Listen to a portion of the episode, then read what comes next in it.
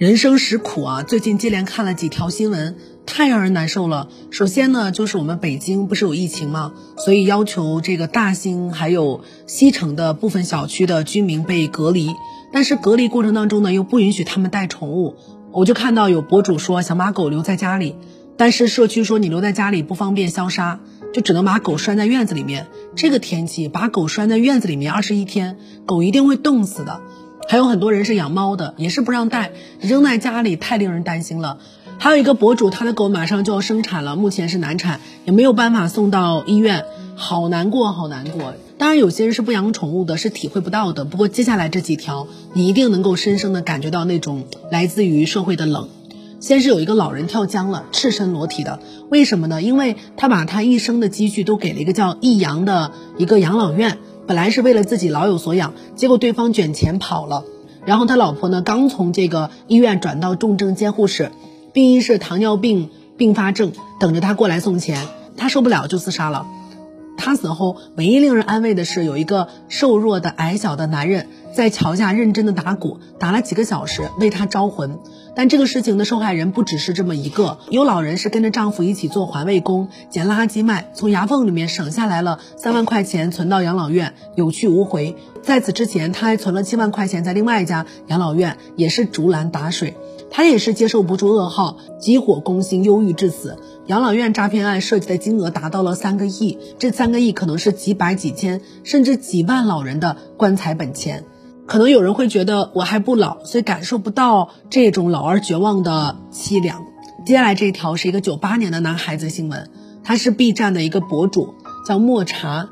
他去世之后呢，在热搜上也挂了一段时间，原因是因为他是因病治病，然后最后病恶交加而死的，年纪好轻啊，才九八年的。他小时候呢，他奶奶生病，家里借了一大笔钱，人没有救回来，但是欠了一屁股债，父母为了躲债就跑了，剩下他一个人，打工赚来的钱不多，所以吃了上顿没有下顿就得了胃病。群里面呢有网友零零碎碎的资助了他一点钱，给他寄了一些电脑零件，让他去做 UP 主。但是也没有给他的境况带来多大改变，每天看直播的人很少，给他留言和互动的人也很少。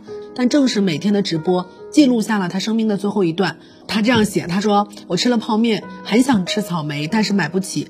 他说他自己经常会被病痛折磨的难受，一片一片的买药，吃什么吐什么。最后他不幸离世了，他得了糖尿病，但是以他的发展阶段，根本就不会致死的。致死的原因就是因为连那些便宜的药他都买不起。为什么不寻求社会救助呢？因为这样一个飘在异乡的九八年的孩子是根本不知道应该怎么去寻求社会救助的。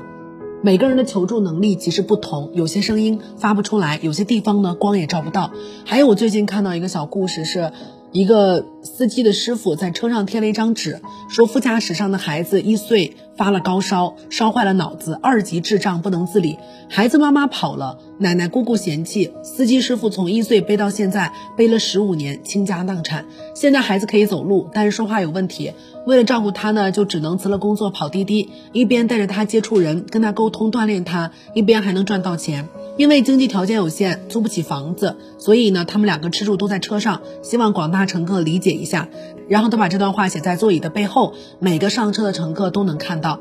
十五年的坚持有多苦，我们没有体会过。